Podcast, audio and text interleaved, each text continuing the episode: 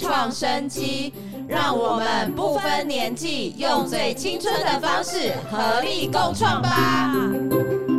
大家一起来听。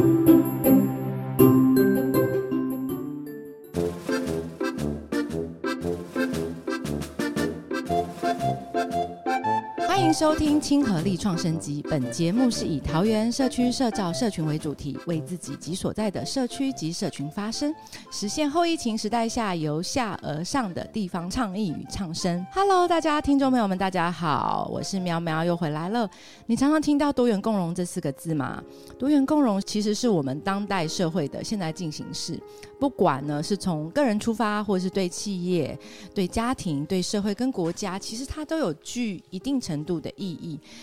可是，身为在台湾的我们，我们真的是了解什么是多元吗？然后什么是共融？其实我相信多元是一个我们很需要珍惜的这个价值。只是有的时候呢，在我们的生活中，我们自己认为自己很多元，甚至我们自己都察觉不出来。其实我们是很多的时候，我们的潜意识是有偏见的。但是你知道有许多的专业人士，或者是个人跟家庭都在为这个议题努力吗？常常说一个人走得快，一群人走得远。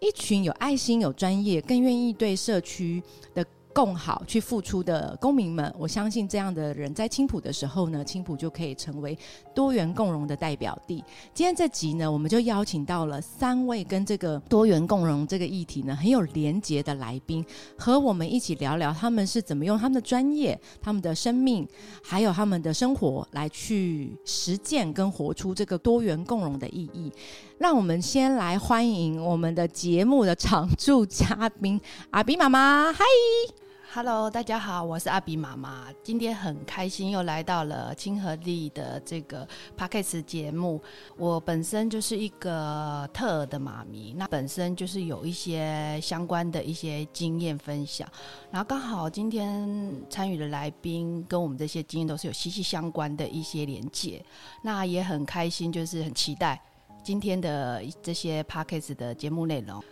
我们就赶快来分享一下另外两位嘉宾的介绍吧。欢迎我们的 OT 陈陈职能师。Hello，各位听众，大家好，我是 OT 陈 OT 陈老师。简单介绍一下我的学经历。嘿，我本身毕业于中山医学大学职能治疗学系。那我从事这个 OT 的职业已经是有十二年，差不多十二年左右。在医疗院所大概快十年，居家的话两年多。嘿，大部分都是专注在儿童领域居多这样子。那我想请问一下职能师，请问 OT 是什么意思？我相信大家对 OT 也不是很了解，对不对？然后什么是职能师呢？OT 就是英文的简写，对，嘿，就是 Occupational Therapist。对，嘿，就是职能治疗师的英文单词这样子。那要简单介绍一下，就是什么是职能好了。对，嘿，啊，职能的话，就是你生活上的大小事都叫职能。从你就是睡觉醒来的那一刻起，从翻身起床、起床刷牙洗脸，对，做了一系列的动作，这都叫职能。对，嘿，那职能的话呢？那我们就有一句话说，生活即职能嘛。那我们职能治疗师其实现在。传统上有三大领域啦，对，生理、小儿跟精神科，嗯，因为他们这些族群就是在生活上都会遇到一些困难，对，所以就需要我们这职能治疗师来介入这样子。嘿，那我们职能治疗师呢，就会可能会设计有意义的活动，可以帮助他们去做训练，或者是说使用代偿的方式让他回归生活，一样可以做到他最想要回到的那个。呃，生活方式这样子，呃，真的很难得可以邀请到了 OT 陈老师。其实就是好像职能治疗是一个具有整合性而且跨领域的专业嘛，那也很难得陈老师他是针对于小儿这一块的专业。我们等一下好好的来跟他聊一聊。那最后一位呢，是也有参加我们工作坊，也是住在青浦的雅文心理师。雅文心理师跟我们大家 say hi 吧。各位听众大家好，我是柯雅文，智商心理师。嗯，那我也来介绍一下我的呃一个专业的背景吼。那我毕业于国立东华大学的智商与临床心理学系硕士班，那本身持有心理师的证照。那我目前服务于开南大学的资源教室。那资源教室就是在大专里面协助在学校里面的身心障碍学生，提供他们学习跟生活的各项协助。好，那我目前在开南大学服务跟进到特教领域好的接触，大概已经有近十年的时间。所以雅文心理师是我们住在青浦的青浦人，然后平常上班的时候也是在学校就特。就是说，专注就服务在于我们的特特殊的呃学生有需求的学生。那没有想到，就是说下班之余也很认真的，然后想要来推动我们青浦这个多元平权的这个参与的工作，真的很不简单。要给两位专业人士拍拍手，觉得台湾还有青浦有你们真好。那其实，在台湾呢，喵喵有个问题，我们常常听到“共荣式”这三个字，共荣。那其实我们最常听到的，最近那个选举嘛，很常听到什么共荣公园啊，啊，推动共荣式公园，特别在青浦，我们这么多公园，那好像我们也讲讲说什么共融院教育嘛，然后融合教育等等的共融这件事情，我想请问三位来宾，到底什么是共融呢？那多元？还有不一样，到底有什么重要？我想先请心理师以心理的专业，然后还有您在学校啊，或者是任职的一些一些经验，跟我们分享。好。那其实，在台湾啊，共融的这个教育，我想推动已经很多年了。吼，从特教法施行以来，其实各个学校领域，其实针对身心障碍的学生，其实教育部这边提供很多的资源，学校的系统也会努力的去把这个资源建构起来。对，但重要性的部分是，呃，其实如果谈到共融啊，我觉得在真实我们平时生活的世界里面，其实我们常常会有。呃，遇见的议题，譬如说，我们会发现我们身边的人或所处的环境里面，会有一些偏见或刻板印象的造成，那其实就会让这个共融很不容易去发生，跟就是在生活里面去落实这样子。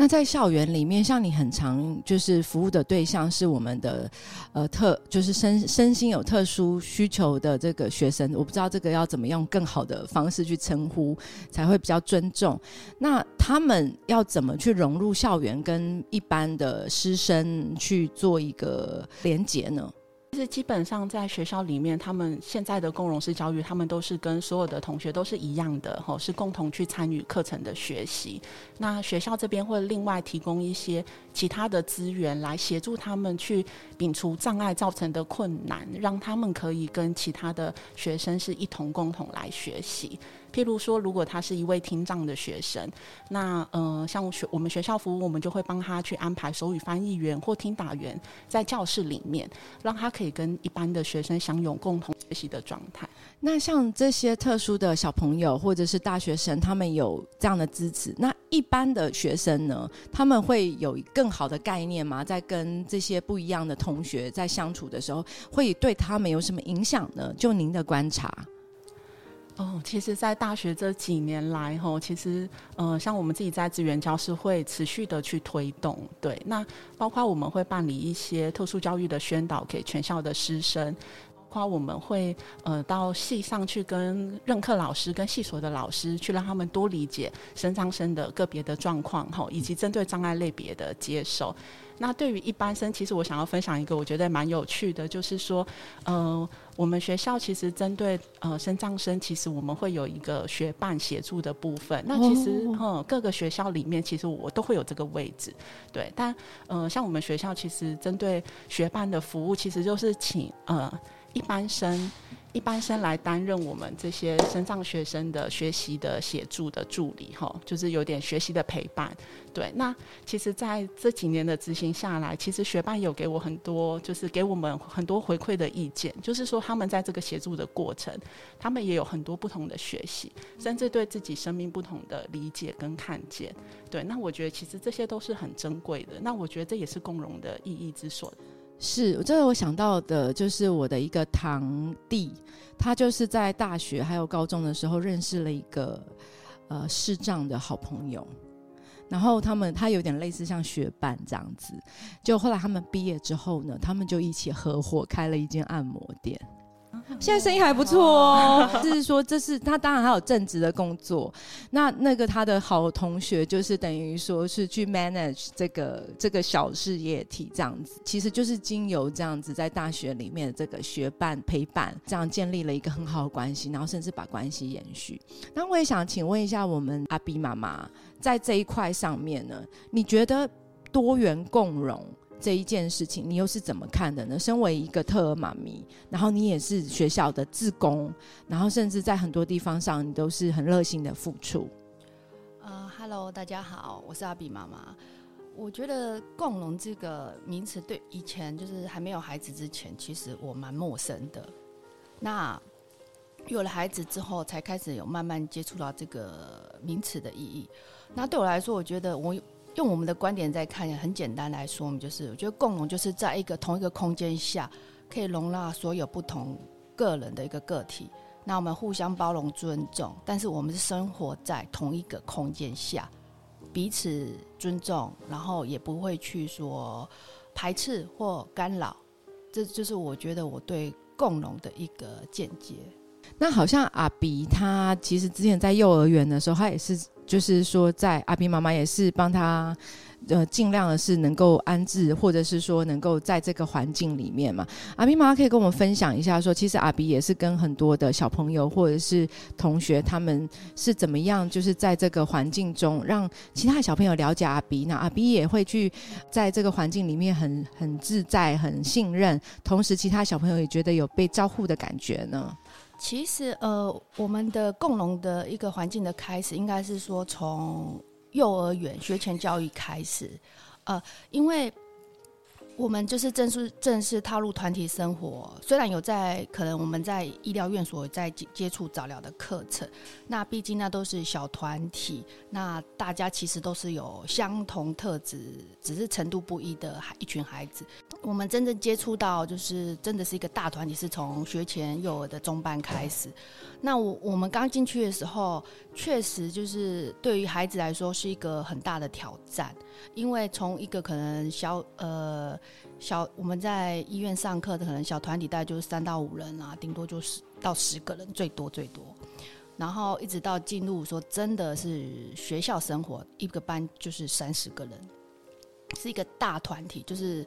应该是说小型社会的开始啦。那刚初期进去的时候，呃，我们就是会有助理员协助啊，然后老师可能也会特别就是会跟其他同才的小朋友可能会介绍一下阿比他的一些，就是可能会特别的去告诉大家说，哎，这个孩子啊，他可能他有一些地方我们就是特别去了解一下，然后就是一种尊重。然后让他不要就是产生一些就是呃可能紧张啊或者是害怕的情绪反应。那在这个情况下，就是慢慢的阿比从一开始的可能抗拒啊，或者是呃会呃不熟悉，然后产生一种就是很情绪起伏大的一种反应之后，慢慢的我们慢慢的把他教他怎么去面对这种环境，然后也透过周遭的这些。呃，应该是说友善的氛围，然后让他慢慢的就是有融入。哦，原来大家在一起是可以很 peace 的，而且可以大家一起玩在一起，而不是说呃以他自我为中心啊。嗯，对。然后这是我觉得这是我们融合教育的第一第一段开始，算是还蛮蛮成功的，而且也是在让阿比知道什么叫做。团体生活，其实团体生活真的是非常重要的。那我也想请问一下 OT 陈老师，就是在职能师的这个观念里面啊，或者是您长期的都是协助我们的早期疗愈、长期照护的这一这个工作嘛？职能师又是怎么看多元共融这个观念呢？刚才就大概介绍一下智能治疗，就是大概的概念嘛。对，那我们主要就是会帮助说，呃，一个个体怎么样去可以重新融入到团体或者是这个社会这样子。那当然就是那儿童也是很重要的一环嘛，就是特殊儿童怎么去融入正常儿童的团体里面，也是一个很重要的课题。这样。那我想请问一下，其实特殊儿它的种类百百种，哎。那怎么去在这种比如说雅思、自闭、过动什么，它有的不同的特质，职能是有怎么做的呢？哎，就是如果说在医疗验证所的话，像我可能就会把呃给他们就是刚刚好挑战了，像比如说嗯、能力稍微接近一点的，比如说过动儿或者自闭症，如果稍微摆在一起，那我中间会给予一些可能有一点点小的冲突点，或是同样的课程给他们弹性的调整。那我就会去引导他们去怎么去包容对方的，就是比如说不能做到的事情，像比如说我曾经有一个团课是雅思配一个轻度脑麻的小朋友，嗯，但是规则那我排的活动是一样的，但是我规则上有调整，像脑麻的小朋友他可能动作上就是比较不会那么的流畅。比如说，我今天训练他们是跳跃的动作，但是脑麻小朋友一定是做的没有那么标准化，没有那么的好这样子。但雅思这个小朋友，但就是不能去接受说脑麻小朋友为什么可以做不好，他必须要做好这件事情。还有固执执念，对对对对对，所以我觉得这是一点点的小冲突，去引导雅思怎么去包容别人。对，那脑麻小朋友可以了解雅思的情绪，这样子，所以是他们是可以去接受这个弹性的调整的。这是我在医疗院所遇到的一点小小的经验，这样子。是，所以职能又怎么看多元共融呢？以职能的观点来看，您的专业的话，像我们就是，嗯，刚刚说主要目标就是特殊儿怎么去融入嘛。像我们想要去回归金融训练，去怎么样让他们去，比如说像个正常的孩子，接近正常的孩子，那可以让我们就是自然的互动这样子。就在社会中融入对。对对，没错，嗯，那像是你刚刚讲到，就让我想到最近那个糖宝宝事件。我也想请问三位，其实我们有另外一集有聊到，但是因为我觉得这个个案其实给我们社会很多反思的。那刚好今天两位心理师还有职能师也来，我想请问一下，那我们就顺着再问一下我们的 OT 陈老师，就是你又怎么看这个糖宝宝这件事情呢？我一定相信这个妈妈是做出了很多努力，因为特殊儿童其实他的生长环境其实都在学校跟治疗的领域。那其实这些领域其实是很狭隘的，那其实同温层也很重。对，那我相信很多特殊儿童遇到这样的事情，因为他们以前一定是，呃，接受到的教育都是比较像是命令式或指导式的教育，因为一定是以训练为主嘛。是对，那所以他其实是对对于老板这种突然来的反应，比如说，哎，你怎么没有付钱这件事情，他一定是很错愕的，他没有遇过这种挑战。对，那刚好他就是没有带钱，那可能他没有遇过这样的经验，所以他的应对方式可能就会比较迟钝，是，或是没有反应。但其实我觉得是老板可能不太理解糖宝宝这个族群，或是他本来就可能一开始不知道他是这样的我相信他应该是一开始不知道。对，其实我觉得老老板可能就多一点耐心等候，或是多问一句说：“哎，怎么会没有带钱？”或者说你知道要付钱这件事情，或者是说看看他的反应，回答的反应是什么。我相信糖宝宝其实是可以回答的，对，因为糖宝宝是一个其实轻度智能障碍的孩子，嗯。如果你多问一句话，他其实是可以正确的回答你。比如说，我今天就是没有带钱，我可能要等爸爸过来付钱。对，其实我觉得多一句问候是，或是耐心等待。我觉得相信唐宝宝一定是当下愣住，他不知道该怎么回答。但是如果说你是温柔对待他，我觉得他是应该可以回答的。对，是那就是可以避免很多冲突的发生，避免。冲突的发生。对对。那我这边我也想问一下雅文心理师，其实现在人都很高压，生活节奏都很快，那我们最欠的就是耐心。是是是，我相信老板他可能炸个东西，后面不知道排多少人啊，然后生意啊，其实有时候我们很很想要讲求结果，跟你讲就付钱，这是多简单的事情啊，等等。因为那个，因为我相信老板是不知道的，我们要怎么多培养一点耐心啊？面对一些不一样的事情的时候，我想耐心的基础其实就是同理啦，同理心。嗯对，那我想这个事件引起很多人的关注。那我想有其实有各个可能不同切入度啦，所以我们可以从糖宝宝他的世界上面他的观点去看家长在这个一路上陪伴他的辛苦，跟听起来他也帮他建立好多能力，他可以自己去购买他想要的那个哈，是其实也是还有自己搭公车，对甚至他还是街头艺人。其实都是很不容易的过程。那老板的视角呢？老板的观点呢？好，如果我们也去同，我不知道老板的状态是什么，是因为疫情影响下，他的生意其实也有很多的压力，他没有那么多的时间在做停留，或者是他自己内在的心理状态或对状况可能其实也不好，其实我们不知道。对，所以我觉得那个同理的。呃，条件前提就是我们也需要有多一点的沟通跟多一点的讯息理解。好，就像刚刚喵喵说的，也许老板他并不知道他是糖宝宝有这个状况。那像我之前服务过有一个自闭症的学生，那因为他常常会有很多的问题行为在他的生活里面发生。嗯，我觉得他家长一路以来都付付出了非常多的努力。那嗯，妈妈跟这边他建立的方式是，当他做出了一些呃问题行为，那可能会造成很多人的关注的时候，他会让他的孩子先学会说去跟对方主诉他是自闭症的患者，哦，他是身心障碍者，对，然后他的相关问题，对方会先知道说好，他是有一个不同的状态，对。通常这告知，对他会先训练他的孩子去告知，然后让父母亲之后有空间可以去协助他处理。那我想以妈妈的角色来想，他可能也会。担心他自己的孩子，就是说，他如果做出了某一些行为反应，对方在不知道他是特殊状态底下，他需要多一点的耐心。对他可能就会有一些直接的反应，好，那可能反而会让他的孩子有受伤。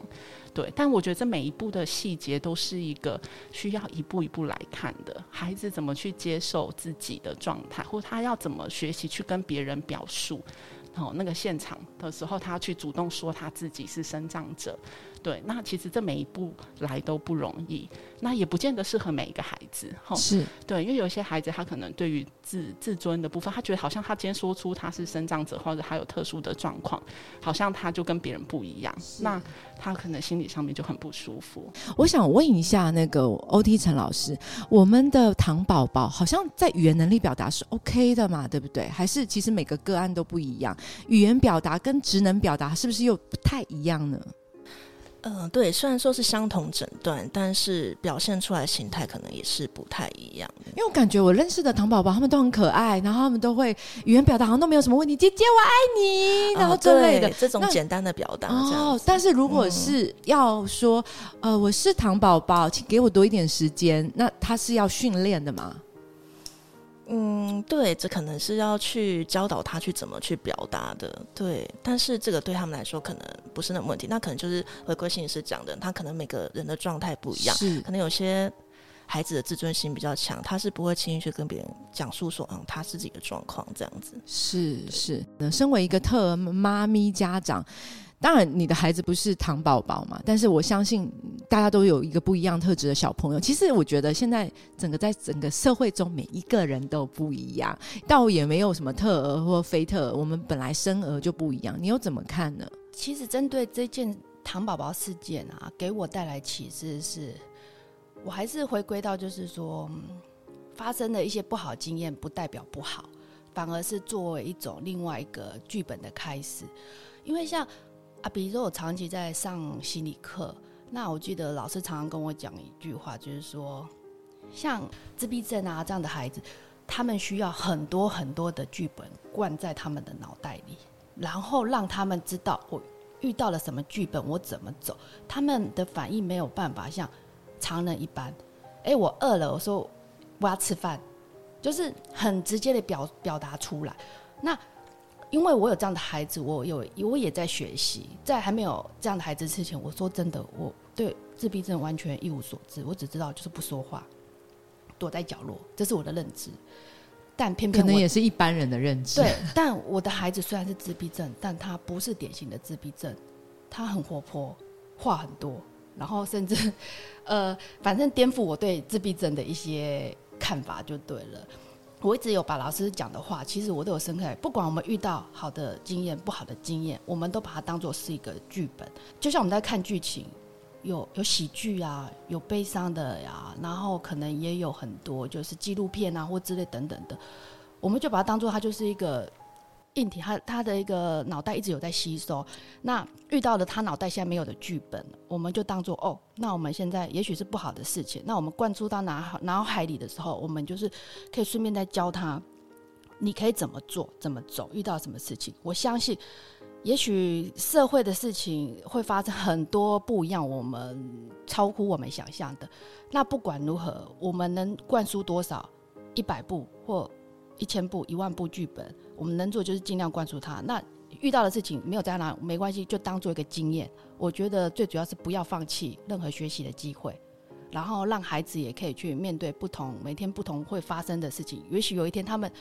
会超出我们觉得诶给他剧本以外的反应，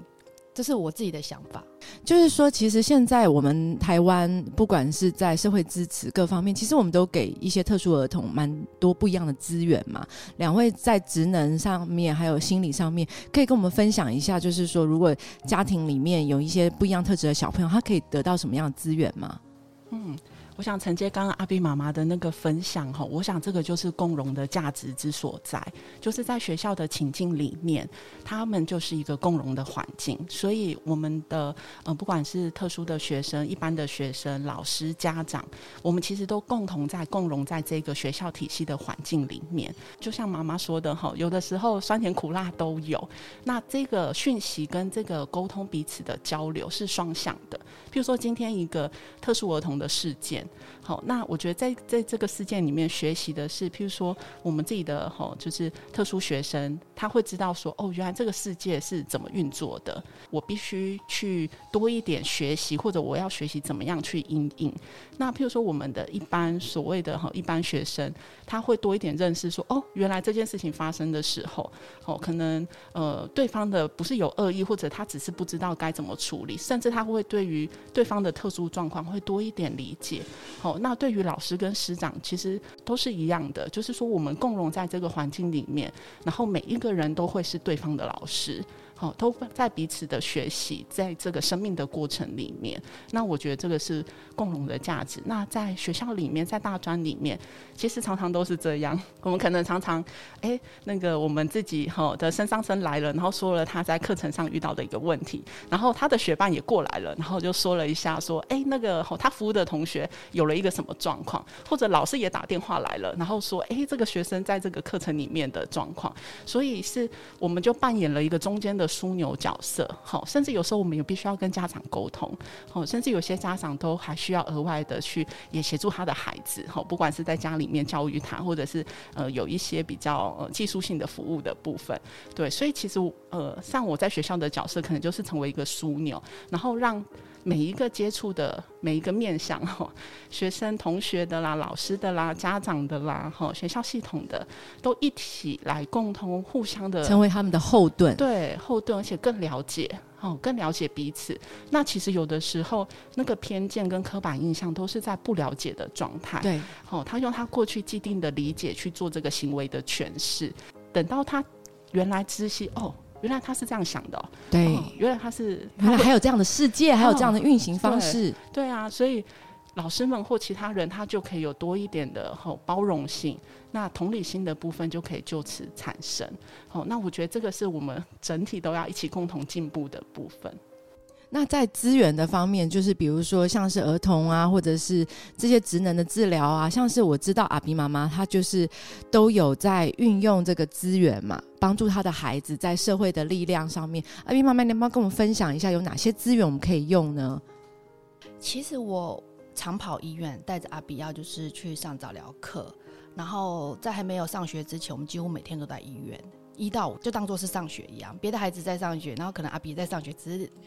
那个场所不同而已。那呃，因为长跑这些场所，我们也会遇到一些专业人士。那像我会接触到长照服务，也是医院的治疗师老师，可能就是给我们一个建议。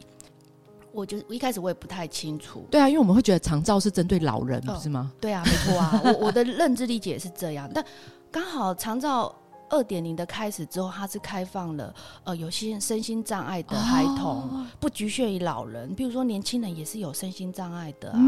长照服务有什么啊？哦，有居服员啊，可以请一些居服员来到府服务啊，减轻我们主要照顾者的一些身心负担啊。比如说可以帮我们打扫啊，帮我们陪跟小孩互动啊，或者是说帮我们短期就是安全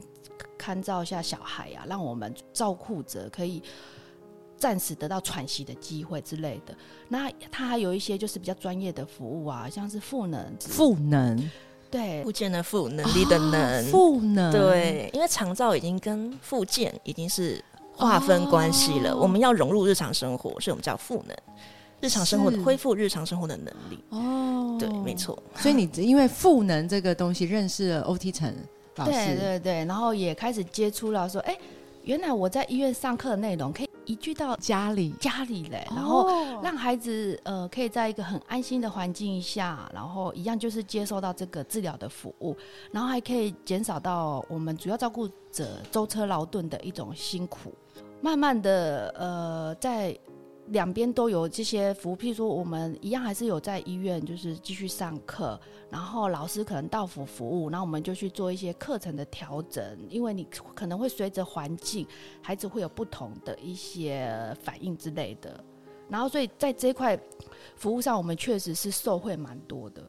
常常有一句话叫“生活有职能，不能变可能”。那我们对于职能这个东西，有时候我们会觉得是身心障碍有问题的小朋友才需要，但是好像说其实不一定是嘛，对不对？那你也是陪伴阿比也蛮多年，你有没有看到在这中间这个过程中，他变得更能够跟社会连接融合的一个进步呢？对，因为阿比就是我是一步一步看听着阿斌妈妈去分享他在学校的生活，这样像阿斌妈妈讲的嘛，就是慢慢的她剧本变多了，所以她的情绪调整其实是有慢慢的比以前是更能够控制。像之前刚进入阿斌妈妈家里的时候遇到的阿斌。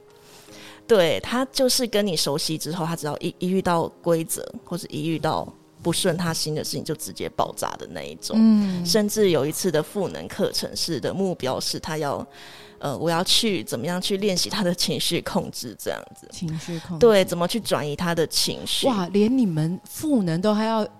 有心理的这件事情吗？呃是算这样子吗？呃应该说职能其实有学到一点点心理了。哦，对，但没有心理师那么专专业业 这样，所以嗯、呃那时候也是哦，因为我接触阿比的时候还是在比较小的阶段了。嗯对，那最近听妈妈妈分享说，她现在在学校是慢慢可以跟同才互动的。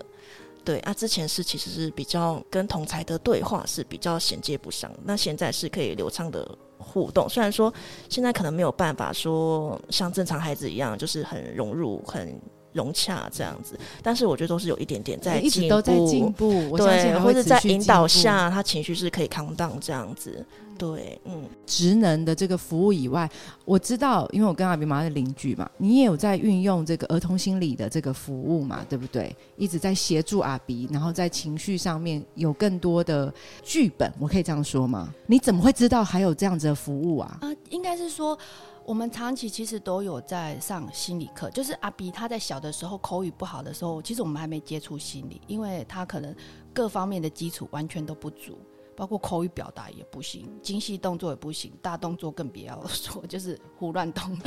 很好动，但是完全不知道怎么正常的去运作你的身体每个部位。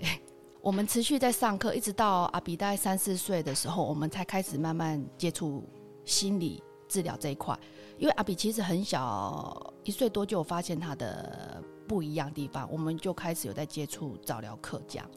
然后大概三四岁理解过后之后，我们接触心理之后，呃，我觉得在他语言的启发完全是一个转折点。他开始会想要去接触，想去表达他内心的一些感受。那我也是从中在学习。我们也是有一一开始就是都有去医院上心理课，然后但是心理课就是也有呃个别课啊或团课，团课比较困难一点，就是说通常会去上医院上心理课的这些孩子们，有需要心理服务的，大家都有各自的一些问题点需要去排除。那把它放在一起，也需要有条件式的归类，不是说通通自闭症或者什么通通一起来，没有。可能老师他需要去做一些调整，譬如说一样都自闭症，可能老师会把一一个呃比较活泼的，或者是说一个比较完全不想讲话，他们故意把它放在一起，就是希望就是激激出不同的火花，让他们可以去更彼此去融入。就是这样的因缘际会下，我们就是慢慢有去接触到心理，然后到后面又有长照服务的介入，我们也有申请到赋能服务，也是跟早疗课程一样，它也有心心理、职能、物理、语言这些服务。嗯所以那时候我我们也是呃，透过肠道服务，也有在把心理师引荐到家里。我觉得环境嗯不同下，还有不不同的刺激，，对，会真的是不同的安全感。嗯，会引发不同的火花。因为有时候我们台湾的呃心理专业，我们这是一个比较新的领域啦，然后又比较私密，家长或亲友会说啊，我孩子这么小，还要看什么心理师？哎，下面让我们摘啊，这看什么心理师？啊，可以跟我们分享一下这一块吗？嗯，那其实智商心理的领域吼，其实也是非常非常的多元。真的非常非常的多元。那像刚刚阿比妈妈讲的，其实如果针对儿童的话，其实像台湾有游戏治疗、沙游治疗、好艺术治疗，哦，其实我们有很多不同的呃心理智商的方式，可以针对譬如说口语表达能力比较弱，或者是说他不善于要用口语去做表达，好、这样的对象，其实他其实有很多，甚至也有舞蹈治疗、园艺治疗，好、所以其实呃可以使用的方式就是那个派别其实蛮多的，使用的呃介入的工作方式也不一样。对，那像刚刚比妈有讲医院的，嗯、像我们有很多自闭症学生，他们其实早期都会参加那个人际互动的团体，好，就是在团体里面进行训练，所以团体治疗也是一个方式。对，那包括家庭的家庭一起了，家庭治疗也是有的。对，那甚至桃园是呃桃园的智商心理师工会，还有针对身心障碍者家庭的照顾者，也有提供智商的服务。对，所以其实资源非常的多，然后治疗的方式也非常的多。对，所以这个就是要看每一个孩子他可能他需要的协助跟服务在哪里。我也想请教一下两位，因为两位的那个目前的职业在台湾，还是大家会有一些刻板印象，或者是一些不不了解的地方，会觉得可能是专注在某个年纪、某个某个需求者身上。那不晓得两位。就是说，这个我们我们的那个雅文心理师跟我们的 OT 陈老师，你们在这个生活跟职业里面，你们你们你们也付出很多，然后也协助用专业去协助到很多的家庭跟个人。但我相信你们也遇到一些挑战，像雅文智商师的话，他是在就是我们开南大学的呃资源教室，资源教室里面服务，特别就是服务开南大学的一百六十个身心障碍的学生。那我相信这也是一个很大的成就，也但是也有很多的挑战。您的生活里面是怎么去怎么去面对这些挑战呢？面对这个挑战，吼，哦，这个就是常常需要深呼吸。要呃学到了一招，就是面对挑战，深呼吸先这样子。对，因为你唯有先稳定好自己的情绪，才有办法去给出好的应对。吼，不论有的时候，嗯、比如说学生来啊，他可能情绪状态，甚至有的时候他们有情绪的时候，每一个人的反应方式不一样。有人是哭啊，有人是攻击，吼，他可能会嗯、可能会谩骂等等的。对，所以我觉得深呼吸很重要，然后你必须要稳定自己。然后才有能量去跟各个系统、跟各个跟我们接触的人好好去处理这个，不论是他是身心的状态的问题，这样子。对，因为不管是嗯、呃身心障碍的小朋友或孩子、大朋友，或是一般人，其实我们都是生活在一个很多元的社会。你就算是你进到职场，每个人想的都不一样，每个人个性都不一样。其实心理素质也是非常重要的嘛，对不对？嗯，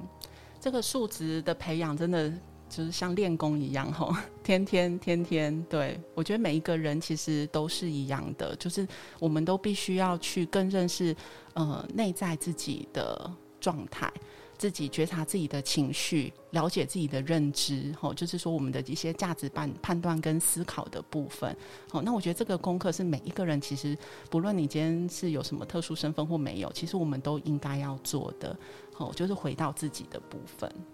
那像刚刚雅文心理师有说到了，回到自己之后，然后又接触到更多的人的不一样的人的时候，是我们自己的世界跟心理素质就会变更好吗？我觉得经验也很重要，经验，对，经验也很重要。就是刚刚有前面提到的那个同理的部分，有的时候那个同理是来自于我们生活经历过的。好，所以共融的环境可以带来我们很多多元不同的刺激跟很多不同的经验，那我们才有办法在这里逐渐的去养壮我们的同理心，有能力去理解他人，因为理解他人，同理心是一个能力啊，吼，同理心是一个嗯能力，对，我们建立起这个能力，才有空间去理解他人，那才有不同的应对方式可以产生，然后去破除我们的偏见跟刻板印象。对，那像其实我工作的场域。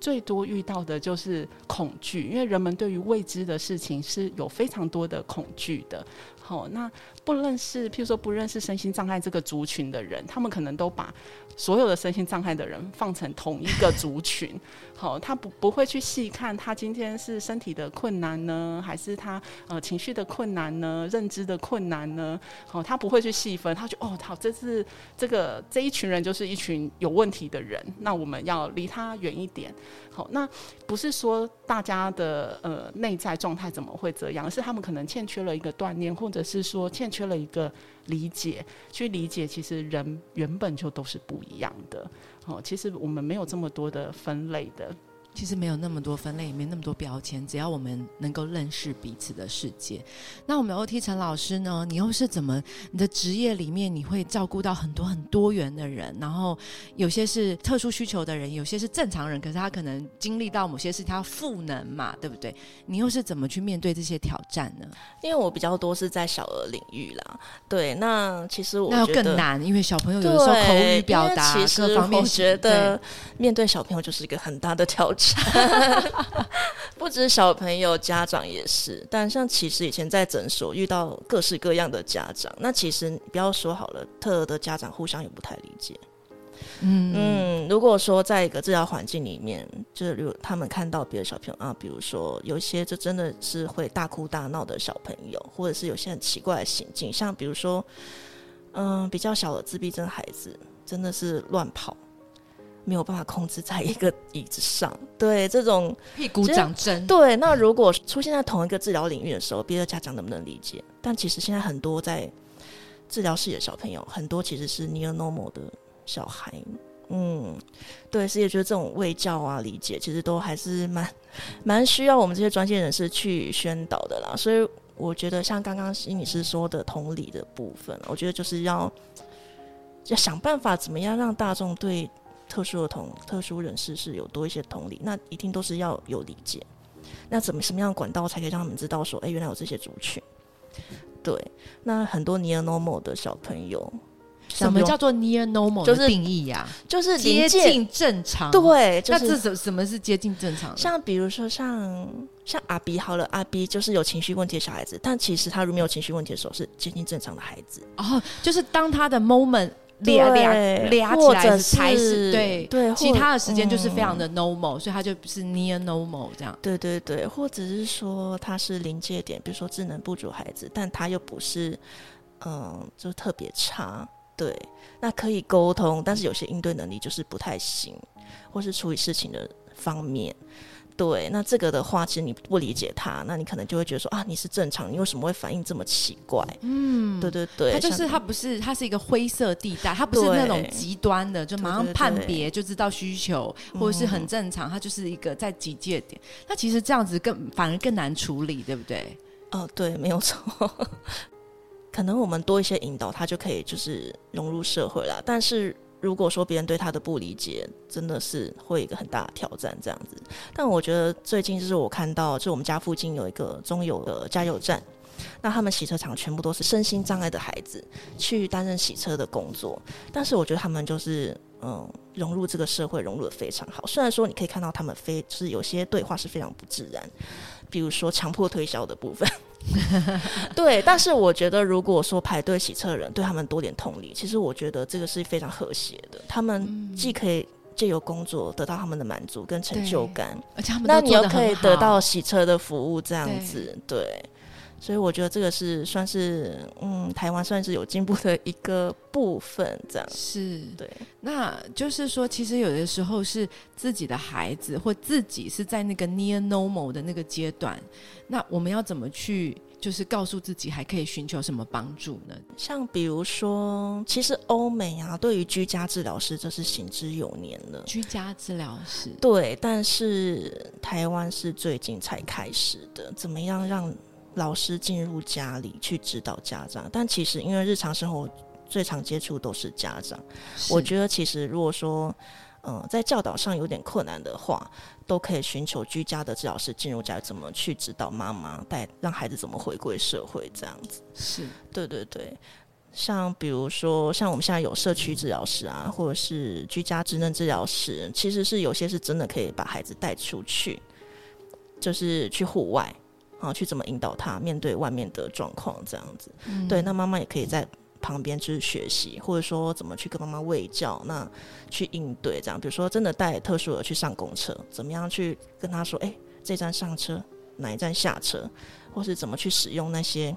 呃付费方式。嗯对，这些都是要训练，然后训练他们怎么去回归正常的跟步调跟生活这样社。会融入。对，回应两位刚刚说的话，就是其实多元跟共融，其实是有时候我们是在有形跟无形之间，只要我们多开放自己一点点，不要去贴什么标签，就是哦怎么会漫飞天使跟这个有什么关系呢？等等的，那或许就有一些不一样的可能。最后，我喵喵想要请你们透过录音的这个节目，给在收听的朋友们。一句打气的话吧。如果他们正在面对一些人生的低潮，或者是他们面对一些新的挑战，你会想跟他们说什么呢？我想送给大家一句话，就是说，累了就休息吧，不要想太多，休息够了才有继续有往前走下去的动力。觉得放松心情吧，多去看看走走，不要让自己纠结在你觉得嗯很困难、很沮丧的地方。多去看看别人，当然是说对于很多家长来说这是很困难的事情，但是你要先学会怎么接纳自己，怎么去接纳别人，你才你们可以面对你的低潮。面对低潮要接纳对自己，对，嗯，我觉得你就是要接纳你自己的不足，或是接纳自己孩子的不足，那你才可以去面对别人的眼光。对对对，那我觉得可以多出门走走。对，嗯，我自己的话呢，有一句话一直陪伴着我走自己生命中很多的困难，哈，就是尼采的一句话：“杀不死我的，必使我更坚强。” 对，真的，就是我们每一个人都是在我们的工作、跟我们的职场，还有我们的生活，就是其实不停的实践，只是有的时候进步很小。然后我们没有看见，或者是有的时候就是稍微退步往后了，但是你还只要继续往前走就很重要。真的非常感谢各位的今天的这个节目的参与，期待透过我们今天的分享及陪伴，让大家听见更多关于青浦社区的大小事。相信青浦的未来需要更多的青浦人齐心合力参与共创。用最青春又有活力的方式合力共创吧！让我们一起用行动让青浦更好。拜拜。